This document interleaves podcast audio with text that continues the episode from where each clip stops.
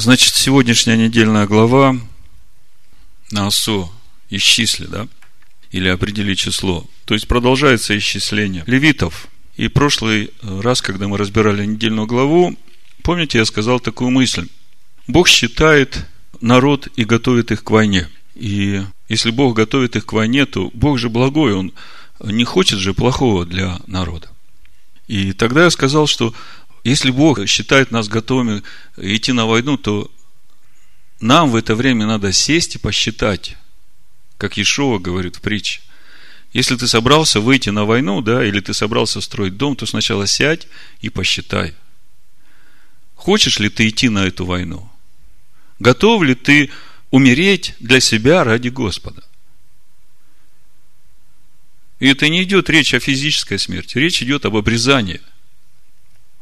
И вот сегодняшняя недельная глава, она как бы продолжает подготовку к войне, и в принципе, если посмотреть все, о чем говорит эта недельная глава, то можно увидеть очень конкретный план и замысел Всевышнего, который готовит весь народ к войне. И смотрите, с чего начинается. Во-первых, Бог повелевает сынам Израиля изгнать из э, стана всех нечистых, всех прокаженных и всех имеющих истечения. Э, я сначала коротко скажу, потом мы более в деталях посмотрим, потому что нам-то интересно, как это работает сегодня, что говорят об этом Писания Нового Завета, ученики Иешуа, и сам Иешуа говорит об этом. Так вот, после того, как из стана э, были изгнаны все прокаженные, то есть Бог заботится о святости стана, потому что в этом стане Он пребывает и раскрывается. Э, скажите, проблема, с какой стороны э, опасность для человека? Если раскрывается имя Всевышнего в стане, то кто пострадает от того, что раскрывается имя Всевышний или человек, который будет нечистым и не готовым быть в этом присутствии? То есть, в принципе, Бог заботится о человеке. И когда человек за станом, э, там три вида нечистоты, которые называются. Они разной степени нечистоты. Чуть позже об этом поговорим. То есть, потом дальше следующая тема – собственная святость. Значит, э, Тора говорит, если кто сделал грех против ближнего, то он сделал преступление против Господа. И говорит, что надо сделать для того, чтобы очиститься. Значит, исправить, приложить одну пятую. Мудрецы говорят, что вот эта одна пятая, она избавляет от последствий сделанного. Дальше забота о священниках. Несколько стихов говорят о том, что нужно заботиться о священнике. И потом сразу идет сата о жене, которая подозревается в супружеской измене. И когда смотришь э, на вот эти ступени, нечистота, грех, э, отсутствие заботы о священнике, да, это как бы приводит к неверности, да, к шагу неверности. И Тора говорит, мудрецы говорят, что если есть хотя бы один свидетель, что жена согрешила, да, то есть была с другим мужем, то уже не надо никаких исследований. Эта жена запрещается своему мужу на всю оставшуюся жизнь. Если же нет свидетелей, то тогда проводится это исследование – ее муж приводит к священнику, священник дает ей пить воду, причем, э, смотрите, вода живая, пишется имя Всевышнего на свитке и кладется в воду. И это имя смывается в воду, то есть вода святая. И еще берется прах из земли со скини. Я все время думал, как бы искал аналогию с тем, что Моисей сделал, когда народ э, сделал золотого тельца – там ведь э, практически то же самое было. И мудрецы говорят, что, в принципе, жена, которая подозревается в неверности, это Израиль. Потому что, когда Израиль начинает ходить к другим богам, то он поступает как неверная жена. И я думал, почему при проверке вот эти три составляющие, ну, вода, понятно, это слово. Имя Всевышнего, понятно, живое слово. А прах? Что значит прах, и я понимаю, что э, речь идет о смирении человека перед Всевышним. Полном смирении. Я прах. Я ничто, Всевышний все, да. И вот когда человеку дают пить эту воду, то она проявляет, если в человеке внутри такое же состояние, да, то она ему не причиняет вреда. Если в человеке э, что-то не так, то эта вода сразу проявляет это, да, и это выходит наружу. И это становится видимым. Когда я думал об этом э, свитке, который опускается, и об этой воде, то мне сразу пришел место Писания Захария, 5 глава. Давайте сразу посмотрим. Там Захария видит свиток – Э, который написан с двух сторон, и он сходит на землю, да? С первого стиха буду читать. И опять поднял я глаза мои и увидел, вот летит свиток. И сказал он мне, что видишь ты? Я отвечал, вижу летящий свиток. Длина его 20 локтей, а ширина его 10 локтей. Он сказал мне, это проклятие, исходящее на лицо всей земли, то есть на лицо всей земли. Ибо всякий, кто крадет, будет истреблен как написано на одной стороне свитка. И всякий клянущийся ложно истреблен будет, как написано на другой стороне. Я навел его, говорит Господь Савов, и оно войдет в дом Татя, то есть в дом вора, и в дом клянущегося моим именем ложно. То есть этот свиток спустится на всю землю. И также войдет э, и в дом того, кто ворует, потому что с одной стороны написано «не кради», а с другой стороны «не клянись именем моим ложно». И вот этот свиток сойдет, и прибудет в доме его, и истребит его, и дерево его, и камни его. Если мы теперь посмотрим римлянам 10 главу, да, то есть я хочу определить категорию этих людей, которые могут попасть в большие неприятности из-за того, что они не понимают, что их ожидает. Десятая глава послания римлянам, очень известное место, цитируется в христианской церкви очень часто – Давайте посмотрим, что здесь написано. Ну, что говорит Писание? Близко к тебе слово. Какое слово? Живое слово, Божие слово, да? В устах твоих и в сердце твоем. Вот это я хочу обратить внимание ваше. Что слово, оно и в устах, и в сердце. Скажите мне, а если слово только в устах, но в сердце его нет? Как это можно назвать? Ну вот, э, вернемся к Захаре, к пятой главе, только что говорил. Клянущийся именем моим ложно, да? Но вы согласны со мной? То есть, если я говорю все время о Слове Божьем, а в сердце его нет, если я так не думаю, если я так не живу, то получается, я же клянусь ложно Словом, да? Так вот, э, я об этом, значит, э, близко к тебе Слово в устах твоих и в сердце твоем. То есть, Слово веры, которое проповедуем. Мы ведь слово растворяем верой, мы же говорили, да? Римлянам 10 глава, 8 стих я читаю.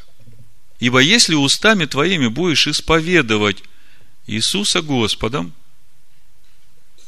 и сердцем твоим веровать, что Бог воскресил его из мертвых, то спасешься. Вот давайте немножко поговорим об этом месте.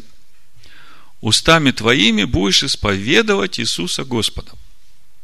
Как вы понимаете, устами твоими исповедовать Иисуса Господом? Устами понятно, да? Но если этого в сердце нет, то это будет иметь какую-то силу. Это будет выглядеть как клянущийся ложно, да? А что значит исповедовать Иисуса Господом? Я хочу несколько мест Писания вам по этому поводу показать, чтобы ну, вместе с вами иметь обоснование и понимание тому, что вообще Новый Завет говорит о сути исповедания. Потому что на сегодняшний день вся суть исповедания в христианстве – это исповедание словами. Как бы исповедуешь слова и веришь в то, что говоришь, да? Вот давайте посмотрим 1 Иоанна, 4 главу, 1-6 стих. Возлюбленные, не всякому духу верьте, но испытывайте духов, от Бога ли они, потому что много лжепророков появилось в мире. Значит, сразу скажу, что речь идет о людях. Речь не идет о каких-то духовных силах, которые невидимые. Речь идет о людях. И почему не всякому духу? Помните, апостол Павел во втором послании Коринфян, в пятой главе, давайте сразу посмотрим, это тоже важно. Здесь не закрывайте, мы продолжим читать во втором Коринфянах, пятой главе, апостол Павел пишет, Итак, с 14 стиха буду читать. «Ибо любовь Машеха объемлет нас, рассуждающих так. Если один умер за всех, то все умерли. Мысль очень простая. Иешуа умер за всех. За всех умер, чтобы искупить нас, да? Но, в принципе, если умер он за всех, то, по идее, если бы он не умер, мы бы все умерли. Понимаете? Но если он умер за нас, чтобы искупить, то э, нам уже жалеть-то себя не надо умирать, потому что других-то вариантов нет. И эту мысль он продолжает дальше. Но Машех за всех умер, чтобы живущие уже не для себя жили, но для умершего за них и воскресшего. Ну, теперь понятно, да? То есть Машех за всех умер, значит, все умерли для того, чтобы уже жить не для себя, а для него. Потому Отныне мы никого не знаем по плоти. Если же и знали Машеха по плоти, то ныне уже не знаем. Что значит не знаем никого по плоти?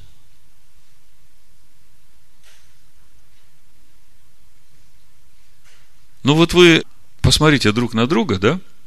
И в своем сердце послушайте, что вы знаете друг о друге – и что это? Знание по плоти или знание по духу? Каждый из вас знает, как он смотрит на своего ближнего. Если смотришь по плоти, то у тебя куча причин. Помните, я начал с того, что разводятся, потому что есть причины. А если смотришь по духу, то тот, кто больше в духе, сильнее в духе, тот знает, как помочь меньшему – Тот готов служить ему, чтобы этот Машех, который в нем еще маленький, чтобы он укреплялся, чтобы он рос. Его надо любовью покрыть. Его надо поддержать, ему надо помочь, помолиться за него, поговорить с ним, разъяснить ему. Вот что значит знаем по духу. Итак, кто в Машехе, тут новая тварь. Древнее прошло, теперь все новое. Понимаете, вот мы здесь все сидящие, мы все новая тварь. Только духовный возраст разный. Но если мы все новая тварь, то мы все друг на друга смотрим, как одна семья, как любящие братья и сестры. И это идет не от ума, а это идет от того нового человека, который в сердце живет. Но возвращаемся к Иоанну. Значит, э, не всякому духу верьте, но испытывайте духов – от Бога ли они? Потому что много лжепророков появилось в мире. Во. Значит, мы уже никого по плоти не знаем, да? И, в принципе, мы на друг друга смотрим, как на дух. Всех по духу смотрим. И хорошо, когда в общине мы уже давно, и мы друг друга знаем, и мы все объединены одним учением. Но если приходят люди, да, мы же открыты для всех, и они что-то начинают говорить, то мы сразу смотрим, по духу, что это за человек. И вот смотрите, апостол Иоанн говорит, Духа Божия и Духа заблуждения узнавайте так. Всякий, который исповедует Ишуа Машеха, пришедшего во плоти, есть от Бога. Опять здесь, исповедует.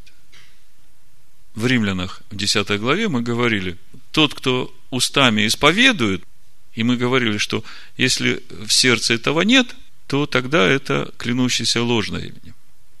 И здесь мы видим, тот, кто исповедует Ишуа Машеха, пришедшего плоти, есть от Бога. А всякий дух, который не исповедует Ишуа Машеха, пришедшего плоти, не есть от Бога, а дух Антихриста, о котором вы слышали, что он придет и теперь есть уже в мире. Что же есть исповедовать Ишуа Машеха? Но он говорит, это жить. Мы недавно говорили на семинарах о том, что та благая весть, которую проповедует апостол Иоанн, о которой он говорит в Евангелии, он говорит о том, что Слово стало плотью. Слово, которое на небесах было. Оно стало плотью, мы видели его.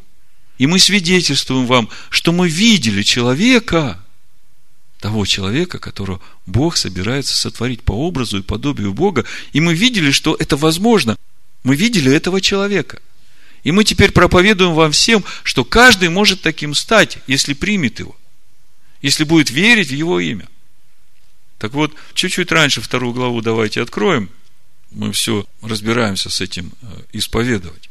Вторая глава с 18 стиха, да?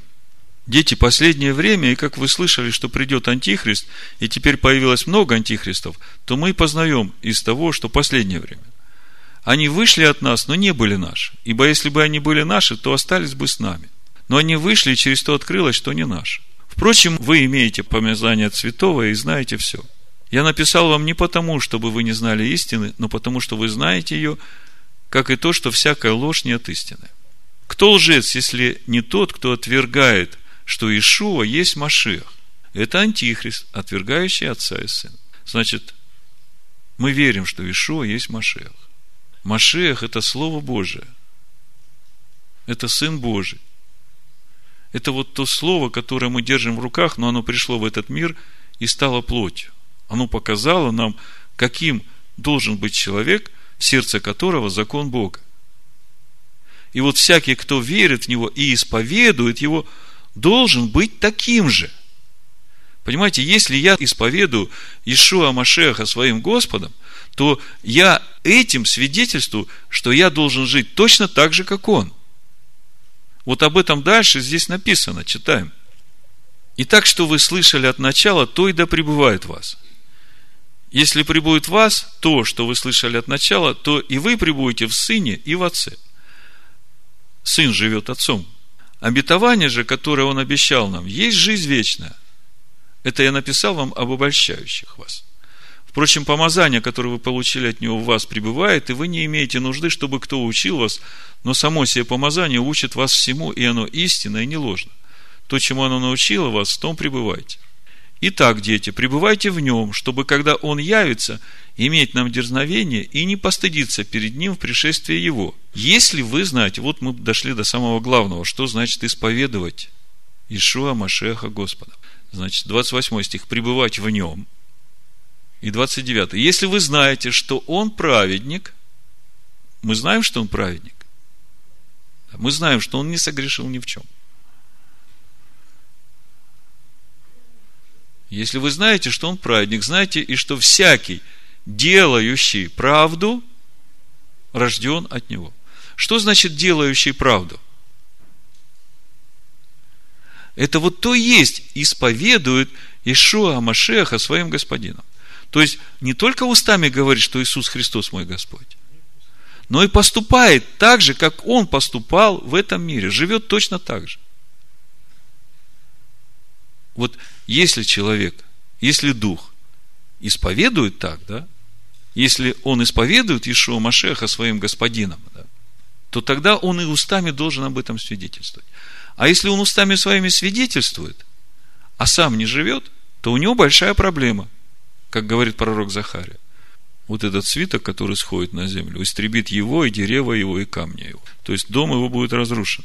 Значит, э, возвращаемся к сегодняшней недельной главе. Я говорил о том, что было исчисление, подготовка к войне, потом подготовка стана о святости, э, потом личная святость, забота о священнике, неверная жена и следующее – Назир. То есть, видите, как все выстраивается. Когда человек видит, как испытывает эту неверную жену, и он на это смотрит, он понимает, что у него тоже были вещи, которые не хотел иметь и возвращаться к ним. И он, глядя на это все, у него как бы приходит это дерзновение, и он просто берет обед, как мудрецы говорят, но минимальный срок это месяц. Ищет приблизиться к святости Всевышнего, чтобы освободиться вот от того, что его испугало, когда он смотрел на наказание этой соты, да, неверной жены. И в конце идет благословение Всевышнего. Бог говорит, вот так призывайте имя мое на сынов Израилевых. И когда вы будете делать это, я приду и благословлю. Вот э, хотел как бы вкратце вам сначала сюжет рассказать всей недельной главы, а потом уже в деталях, а получилось, что уже часть рассказал. Ну, давайте немножко посмотрим теперь в деталях недельную главу.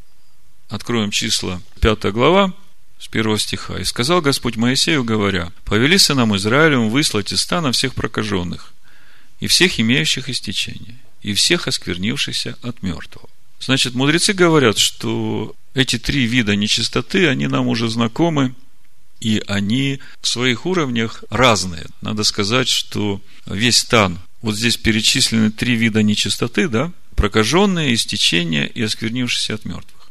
А в Израиле в то время было э, три уровня э, святости стана. Да? Есть э, храм, то есть скиния, территория, да, это самое святое. Потом вокруг скинии жили священники и левиты. Это как бы второй уровень святости, да. И дальше уже жил народ. Все остальные колена. И это как бы третий уровень святости. И когда Всевышний говорит, что я пребываю среди них, заботьтесь о том, чтобы стан был свят, то речь идет о всех этих станах, но когда перечисляются вот эти три вида нечистоты, прокаженный, то он должен быть выведен за все три стана вообще. Помните, в Новом Завете мы читаем, прокаженные, они в город не имеют права ходить, они ходят там за городом и кричат все время, я прокаженный, я нечистый, ко мне не приближайся. И Мидраж называет прегрешение, за которые может прийти эта проказа. Я прочитаю их просто. Это Мидраш Раба 7.5. За оскорбление имени Всевышнего, за разврат, за кровопролитие. У Каина так было, Бог значит, сделал знак Каину, и тут пишется, что знак на теле это и была проказа. У Каина, когда все его видели, узнавали, что он прокаженный. Так Бог его отличил, да, отметил. Э, за то, что сказал о другом то, чего в нем нет. То есть лошонара, злой язык, да? За гордыню, за вмешательство не в свое дело – Помните случай с царем Узиягу, когда он э, решил сам войти во святилище и начать воскуривать, приписав себе полномочия служения в святилище священников. И за это он покрылся проказой. За ложь, за воровство, за ложную клятву, за богохульство и за идолопоклонство. То есть эти все грехи, за это может прийти проказа, и за это человек удаляется за все станы. Есть еще вид нечистоты, как э, выделение. Да? В главе Масара мы об этом говорили. Ну, там написано, как надо поступать. И вот, э, когда есть выделение, то э, мудрецы говорят, что человек может находиться на третьем уровне стана, то есть среди народа может находиться, не может входить стан священников левитов, да, ну и тем более в храм.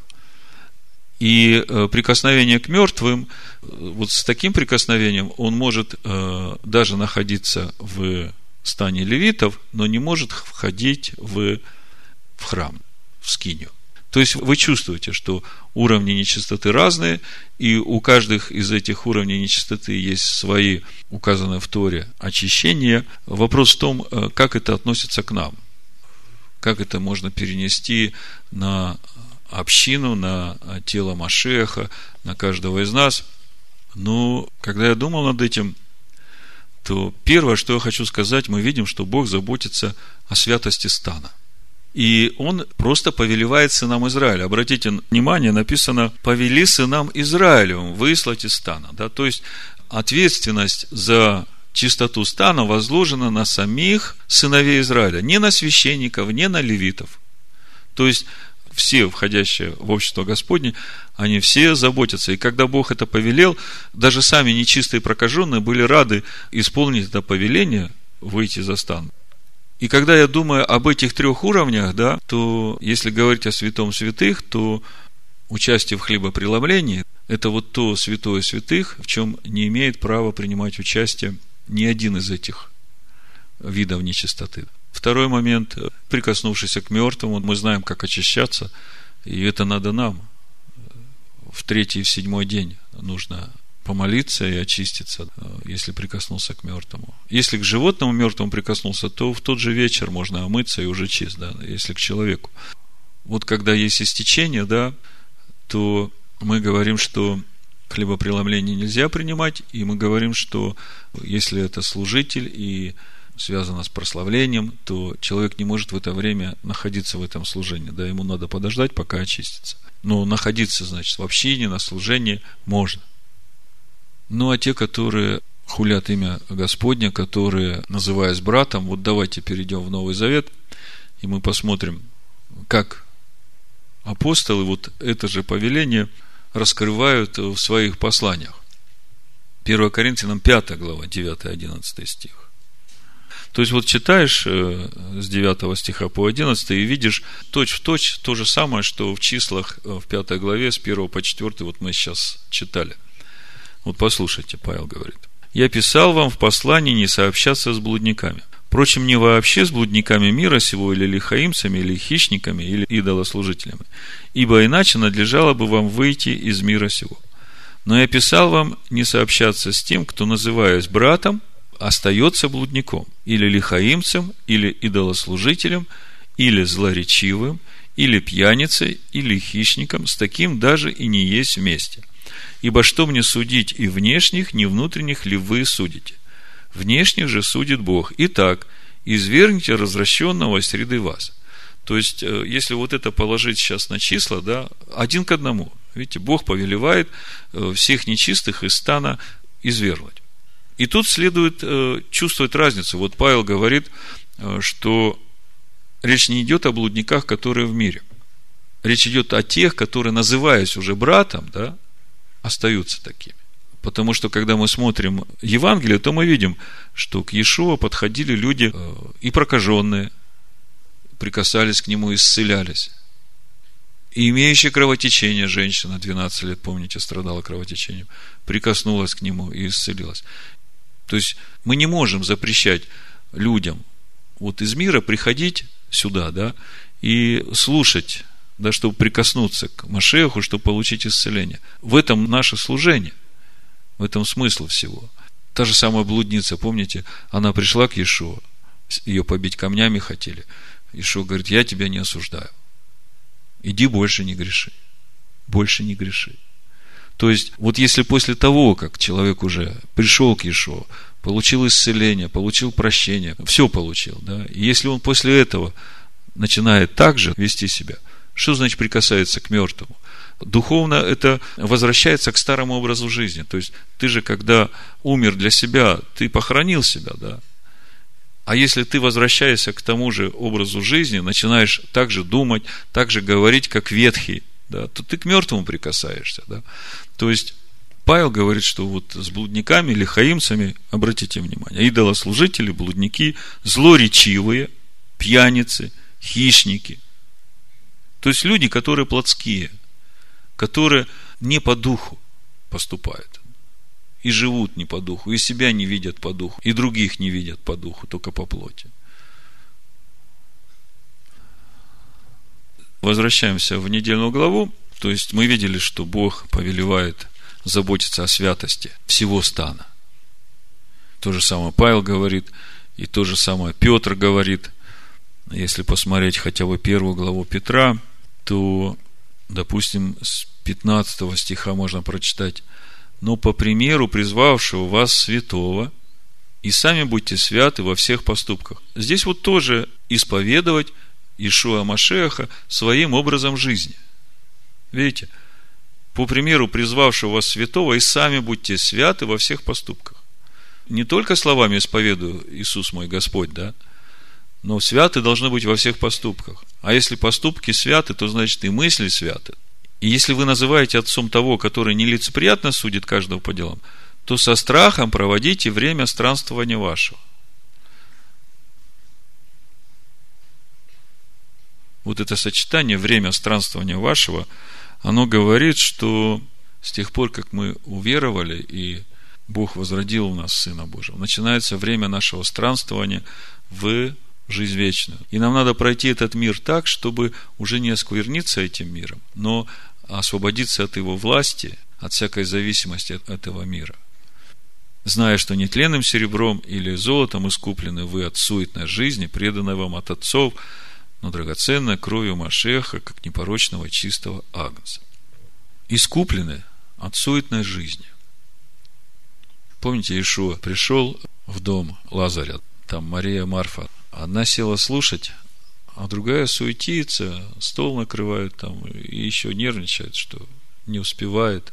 А Ишуа говорит, ты о многом заботишься, ты много суетишься. Вот Мария избрала благую часть, она у нее не отнимется. Я тут слышу, как у вас домашние группы проходят. Я хочу вам предложить э, освободиться от этой суеты с э, едой. Вы собираетесь для того, чтобы духовно питаться. А кушать будете дома. Ну, в крайнем случае, просто чай попить, если кто не может выдержать. Но не надо превращать домашнюю группу в чревоугодие. В общем, э, старайтесь служить друг другу духом. Возвращаемся в числа, пятую главу следующий, с пятого стиха дальше. То есть, э, речь шла о святости стана, дальше уже переходит на лично каждого человека. Вопрос святости каждого. И сказал Господь Моисею, говоря, скажи сынам Израилевым, если мужчина или женщина сделает какой-либо грех против человека, и через это сделает преступление против Господа. Вы видите, как слово оценивает грех против человека как Бог видит. То есть, если мы делаем какой-то грех против человека, то автоматически мы уже делаем преступление против Бога. И как вы думаете, если я сделал этот грех против человека, понимаю, что сделал, вечером прихожу в молитву и говорю, Господи, вот я обидел этого человека, я понимаю. Ну, прости меня, пожалуйста, твой же сын умер за все мои грехи, прости.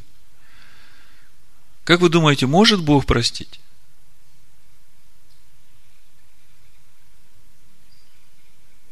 Не обманывайтесь. Не может. Потому что нужно сначала пойти к этому человеку, примириться с ним и приложить еще одну пятую. А тогда уже приходить с жертвой за грех. То есть с Машехом. И просить, э, чтобы Бог простил и очистил. Вот читаем. Значит, сделает какой-либо грех против человека, и через это сделает преступление против Господа – и виновна будет душа та, то пусть исповедается в грехе своем, который они сделали, и возвратят сполна то, в чем виновны, и прибавят к тому пятую часть, и отдадут тому, против кого согрешили. Помните, мы в Левит это рассматривали, там мы видели э, отдельный грех описан, вот эта схема, да. Здесь мы видим, что это как универсальный закон. Всякий раз, когда ты обидел человека – сделал грех против человека, то ты не можешь иначе его искупить, как попросить прощения и приложить одну пятую. И когда ты это будешь делать от сердца, прикладывать одну пятую, то человеку, которого ты просишь, он должен это принять, потому что это как раз освобождает тебя от последствий. Если же у него нет наследника, которому следовало бы возвратить за вину, то есть, может быть, этот грех затянулся, застарелый, и в конце концов, вы как бы смирились под Слово Божие и понимаете, что надо исправлять этот грех, и надо идти э, просить прощения у человека. И приложить еще одну пятую. А человек уже умер. И что вам делать? Слово говорит, что надо отдать наследнику. Если уж нет наследника, то тогда надо это принести, отдать священнику. Если же у него нет наследника, которому следовало бы возвратить за вину, то посвятить это Господу. Пусть будет это священнику. Сверх овна очищение, которому он очистит. И всякое возношение из всех святынь сынов Израилевых, то есть все, что ты приносишь Господу, и десятины, и мирные жертвы, которые они приносят к священнику, ему принадлежит. И посвященное кем-либо ему принадлежит. Все, что даст священнику, ему принадлежит. Вот я когда готовился к, к сегодняшнему служению, мне попался один мидраж, очень интересный, вы его, наверное, знаете, но я просто прочитаю, возобновлю его в вашей памяти. Вот как Мидраш комментирует это место Писания. Запрет на удержание доли, причитающейся коинам и левитам. Во времена храма еврей земледелец должен был отдавать больше 10% своего урожая коинам и левитам. То есть не 10, а больше даже. Конечно, сделать это было непросто.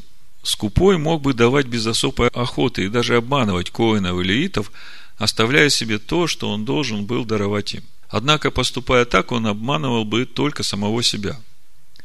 Жил-был еврей-земледелец, чье поле давало тысячу бушелей в год. Ну, скажем, тысячу килограмм в год зерна, да, он всегда отделял от урожая Маасер, то есть десятину, причитавшуюся левитам. То есть от тысячи килограмм до десятина это 100 килограмм. Да?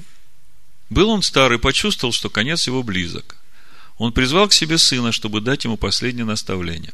Среди прочего, он предостерег сына, чтобы тот был тщателен при отделении десятины Маасера. Через год после смерти отца поле, как и обычно, дало тысячу бушелей, ну, тысячу килограмм урожая. Из них сто бушелей сын отдал в виде Маасера. Однако он думал, что раз он не получил никакого проку от той сотни бушелей, от той сотни килограмм, которая была долей левитов, то с него должен причитаться Маасер не от всего урожая в тысячу бушелей, а только от тех 900, что остались его владении. Понимаете, да? То есть, э, человек рассуждает так. Вот у меня поле принесло тысячу килограмм зерна, да, хлеба. Но когда я отдал эти 100 килограмм десятину священникам, то у меня ведь только 900 осталось. Почему я должен приносить приношение десятину, да, левитам от тысячи?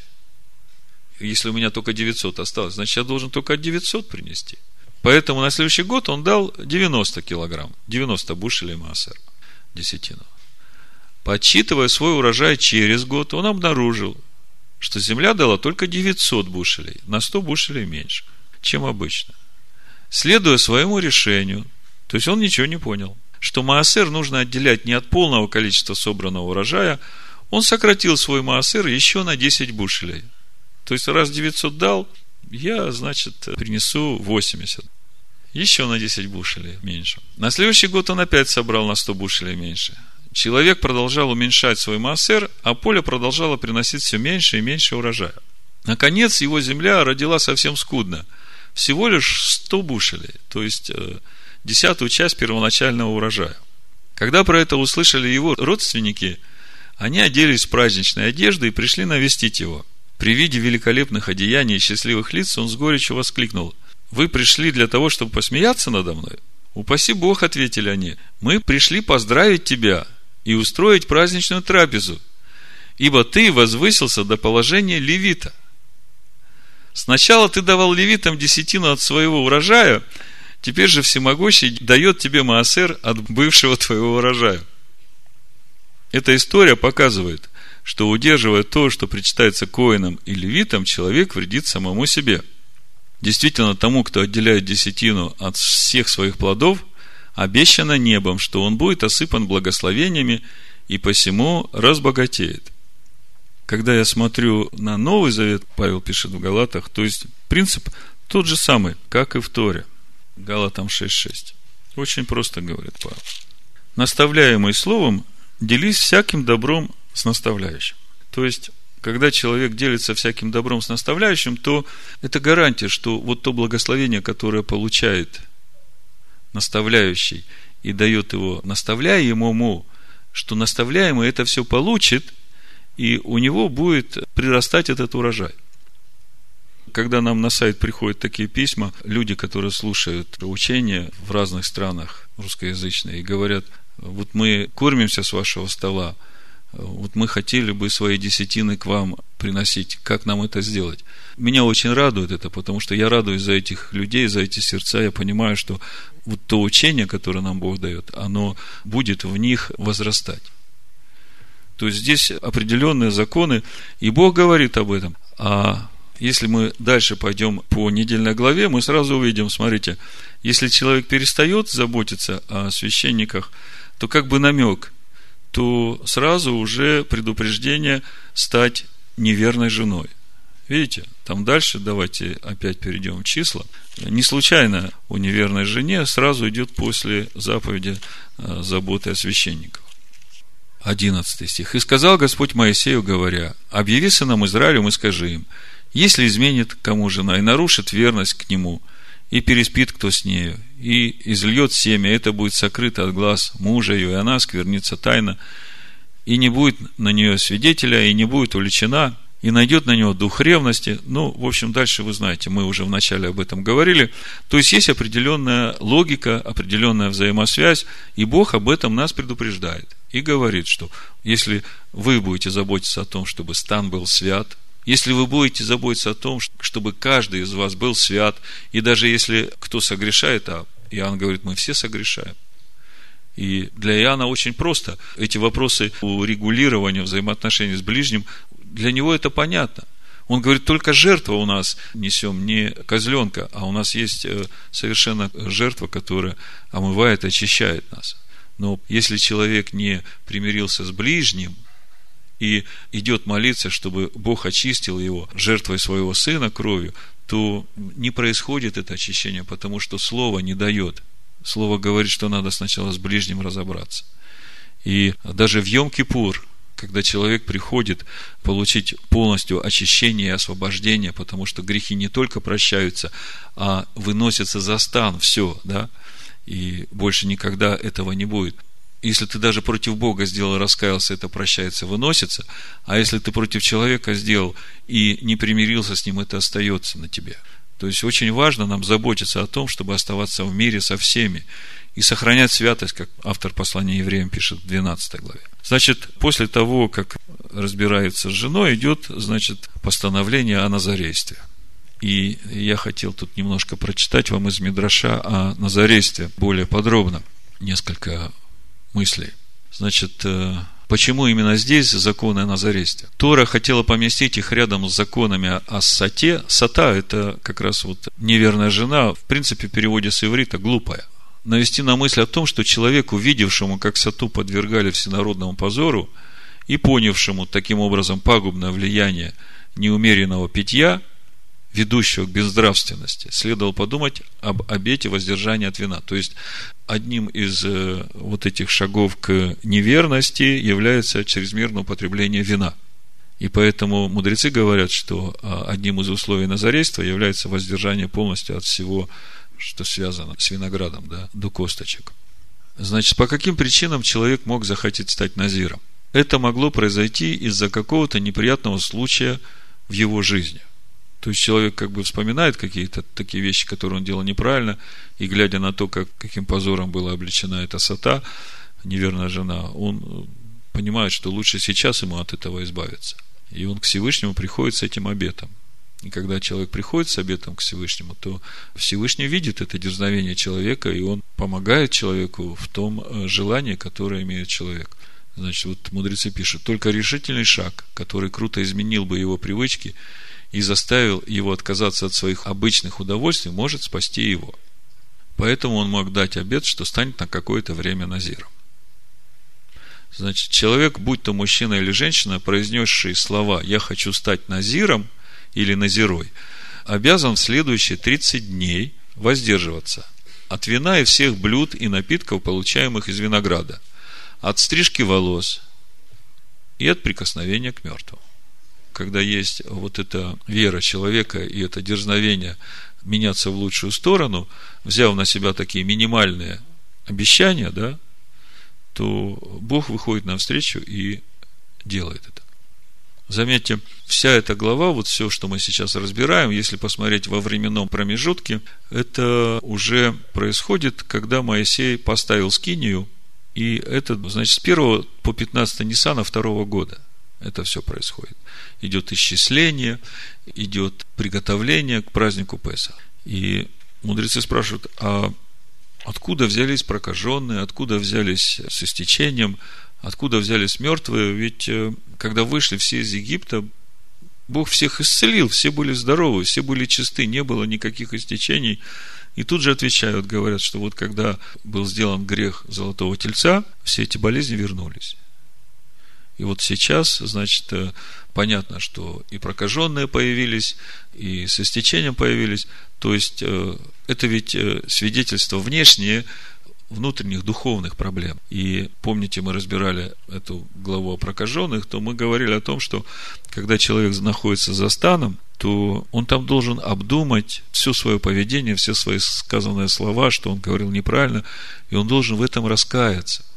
Раскаяться настолько, чтобы Всевышний увидел это раскаяние. И тогда это прекращается, это распространение этой проказы, и священник видит, что болезнь остановилась, и он выходит, проверяет, и потом уже начинается процедура очищения, человек входит в стан. То есть, в принципе, все это для того, чтобы помочь человеку восстановиться, исцелиться и вернуться в стан. То есть, э, все эти законы можно увидеть желание Бога помочь каждому. Ну, и кто как бы не вразумляется, тогда он как бы подталкивает его вот этими своими наказаниями, чтобы человек скорее обратился ко Всевышнему. И последнее, на чем я хотел остановиться, несколько слов о благословении, коинском благословении, чтобы вы понимали, что происходит во время коинского благословения. Несколько просто мыслей, и на этом мы закончим. Числа 6 глава, давайте откроем. Мы каждый шаббат слышим это благословение. И я начну с 27 стиха. Бог говорит, так пусть призывают имя мое на сынов Израилевых, и я благословлю их. То есть э, мы видим, что Бог однозначно заинтересован в том, чтобы его имя нарекалось, призывалось на его сыновей. И мы уже много говорили о том, что является именем Всевышнего. И Ишоу в молитве Отче наш говорит, да святится имя Твое, Отче, да придет Царствие Твое. И мы разбирали совсем недавно 22 главу книги Левит, где Бог сам говорит, 31 стих и дальше, Левит, 22 глава. «И соблюдайте заповеди мои, исполняйте их, я Адонай. Не бесчестите святого имени моего, чтобы я был святим среди сынов Израилевых. Я Адонай, освящающий вас» который вывел вас из земли египетской, чтобы быть вашим всесильным. Я Адонай. То есть, отсюда мы видим, что Бог говорит о том, что заповеди Его, Слово Его, это и есть имя Его, которое мы должны светить. И если мы действительно Его светим, мы светим Его имя. То есть, когда Слово начинает противоречить нашим мыслям, нашему пониманию, то тогда мы должны дать место Слову и попросить Всевышнего разъяснить, но не упираться в своем понимании, потому что это является уже отвержением Слова Божьего. И мы видим, что Бог заботится о том, чтобы имя Всевышнего нарекалось на нас. Начнем с 24 стиха, да. В 23 стихе написано, «Скажи Аарону и сынам его, так благословляйте сынов Израилевых, говоря им, да благословит тебя Господь и сохранит тебя. Мудрецы говорят так, да даст тебе Всевышний все то, чем ты можешь владеть, и удержит тебя от того, что может завладеть тобою.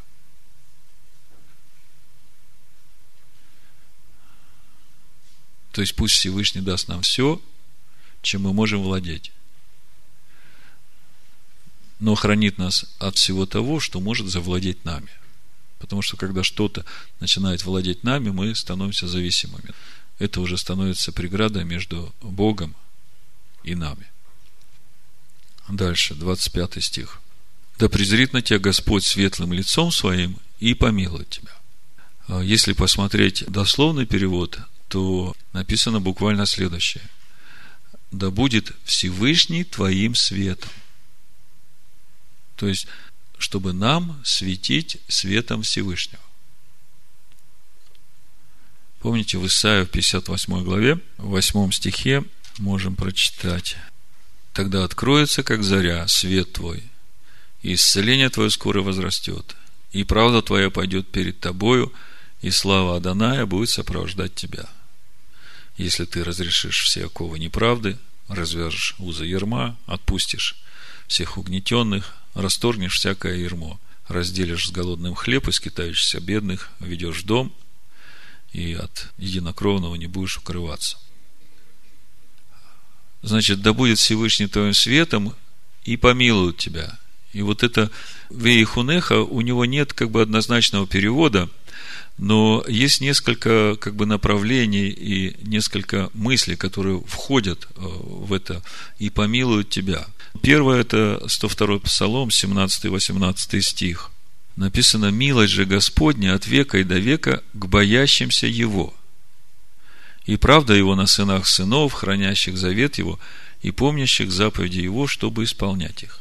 То есть, э, и помилуют тебя, да, то есть, когда милость Всевышнего распространяется на тебя, то это говорит о том, что Всевышний позаботится о том, чтобы ты ходил в страхе Господнем, и чтобы дети твои хранили завет и исполняли заповеди Его. Вот это одно из проявлений милости вот в этом благословении, когда мы призываем имя Всевышнего да, на нас, то чтобы он был нашим светом, и чтобы мы ходили в страхе Господнем, и чтобы дети наши хранили завет и исполняли его заповеди. Еще одно понимание этого же Вейхунеху да даст тебе милость в глазах других людей. То есть, при всем при этом ты будешь иметь благоволение в глазах других людей. Еще одно понимание – сделает тебя милостивым. Вот это сочетание ихунеха – это наделять чем-то, да, то есть он наделяет тебя вот этой милостью. Помните, Ишо в Нагорной проповеди говорит, блажены милостивы, ибо они помилованы будут. Вы же понимаете, что все, что к нам приходит, а, это не наше. Но оно должно какое-то основание иметь, чтобы приходить. И вот это все в этом благословении, которым Бог повелел благословлять сынов Израиля. И следующий, 26 стих, «Да обратит Господь лицо твое на тебя и даст тебе шалом». И мудрецы говорят, здесь как бы есть некоторое противоречие, на первый взгляд, с тем, что написано в других местах. Например, во Второзаконии 10.17 написано, что Бог не смотрит на лица, да? Сейчас я открою. 10.17 Второзаконие. «Ибо Господь Бог ваш есть Бог богов и владыка владык, Бог великий, сильный и страшный, который не смотрит на лица и не берет даров. То есть, с одной стороны, да презрит Господь на тебя светлым лицом своим, да, а с другой стороны, как это, если Бог вообще не смотрит на лица? И тут есть еще местописания, которые дают понимание, каким это образом происходит. То есть мудрецы просто говорят, стань интересным для Бога, чтобы Он стал на тебя смотреть. И вот э, в Деяниях, первое то, что нам хорошо знакомо, Петр приходит к Корнилию, помните, 10 э, глава, 34-35 стих, что Петр говорит Корнилию, я сейчас прочитаю, а потом еще в 24-м псалме посмотрим. 34 стих, Деяние 10 глава, Петр говорит, «Истинно познаю, что Бог нелицеприятен, но во всяком народе, боящийся Его и поступающий по правде, приятен Ему». То есть для того, чтобы Бог обратил э, лицо свое на тебя, тебе надо ходить в страхе Господнем и делать то, что Он говорит. И через это Бог начнет обращать на тебя внимание. И смотрите, что дальше, 24-й псалом, что происходит. Когда Бог обращает на тебя свое лицо, то есть это говорит, что ты стал уже интересен для Бога. И вот в 24-м псалме мы читаем с 8 стиха «Благ и праведен Господь, посему наставляет грешников на путь» направляет кротких к правде и научает кротких путям своим. Ну, нет ни одного человека праведного. Но каких грешников Бог направляет на путь? Ну, конечно, не тех, которые упорствуют в своем грехе, правда? То есть человек, который сокрушается и который просит Бога научить его правильно жить. Кротких, кротких перед его словом, направляет к правде и научает кротких путям своим. И дальше говорит, все пути Господни – милость и истина к хранящим завет его и откровения. Видите, как все связано. То есть, милость Всевышнего начинает распространяться на тех, которые хранят его завет и его откровения. Дальше здесь идет покаяние. Ради имени Твоего, Господи, прости согрешение мое, ибо велико оно. Кто есть человек, боящийся Господа, ему укажет он путь, который избрать. Душа его прибудет во благе, и семя наследует землю. И вот 14 стих. Тайна Аданая, боящимся его, и завет свой он открывает им. То есть, все знают завет, все знают 10 заповедей. И Моисей говорит, помните, молится, когда уже народ согрешил, он говорит, Господи, если я обрел благоволение в очах Твоих, то молю Тебя, открой мне путь Твой, дабы мне познать Тебя. То есть, одно дело знать заповеди, а другое дело начать погружаться в эти заповеди, в их духовную глубину, чтобы начать понимать, чего же Бог ожидает от нас в том нашем э, стоянии перед Ним, э, живя этими заповедями. Это просто так не открывается. Погружение в эти заповеди как раз и начинается, то есть открывание этой духовной глубины и наше погружение, по сути, это и есть вот это э, духовное возрастание нас в Машехе. Помните молитва Ефесянам, 3 глава? Я когда размышлял над этим благословением, мне пришла вот эта Ефесянам молитва 3 глава, которой мы молимся на хлебопреломлении регулярно. Потому что, по сути, она как раз и раскрывает действие вот этого благословения. Да дашь ты мне, Господь Бог мой, по богатству славы своей, крепко утвердиться Духом Твоим во внутреннем человеке моем, и верою вселиться Машеху в сердце мое. Да? То есть, вот это и есть тот процесс, когда имя Божие начинает вселяться в нас. И мы увидели, что для этого надо с нашей стороны кротость, смирение, страх Господень, да, чтобы благоговеть перед Его Словом. И заканчивается это то, что э, Павел говорит, помните, дабы нам укорениться и утвердиться в любви, а любовь к Богу, исполнение заповедей Его, и потому мы узнаем, что любим ближнего, когда исполняем заповеди Его, и дабы нам уразуметь превосходящего разумения любовь о Машеха Иешуа.